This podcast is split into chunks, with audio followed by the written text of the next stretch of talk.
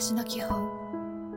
2017年3月22日。おはよう。穏やかに言葉をかけましょう。言葉は決して軽くはありません。だからこそ優しく伝えましょう。大人だろうと子供だろうと同じように言葉をかけましょう。今日も日は今日の仕事は明日の仕事のためにあります。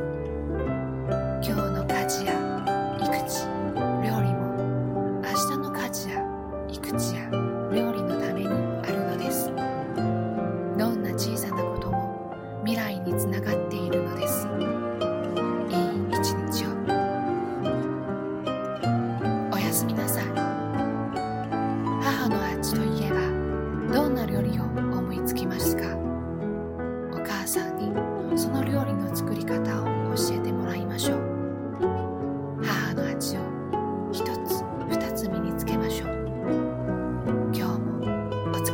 した。